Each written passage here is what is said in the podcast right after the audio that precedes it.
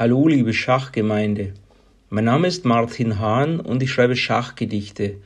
Mit der heutigen Folge 14 mit dem Titel Schachclub Weihnachtsfeier wünsche ich allen Zuhörern eine schöne Weihnachtszeit.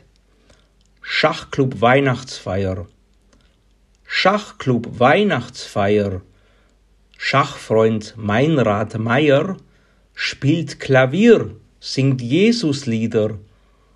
Draußen geht ein Schneesturm nieder, doch der stört nicht im Gemäuer. Durchs Kaminglas flackert Feuer, Vorstand Frank verleiht Pokale, alle warfen sich in Schale, bis auf Schachfreund Bernhard Bär. Der kam so wie stets daher und erzählt obszöne Schwänke. Wein und Bier und Heißgetränke sind heut frei und Wiener auch.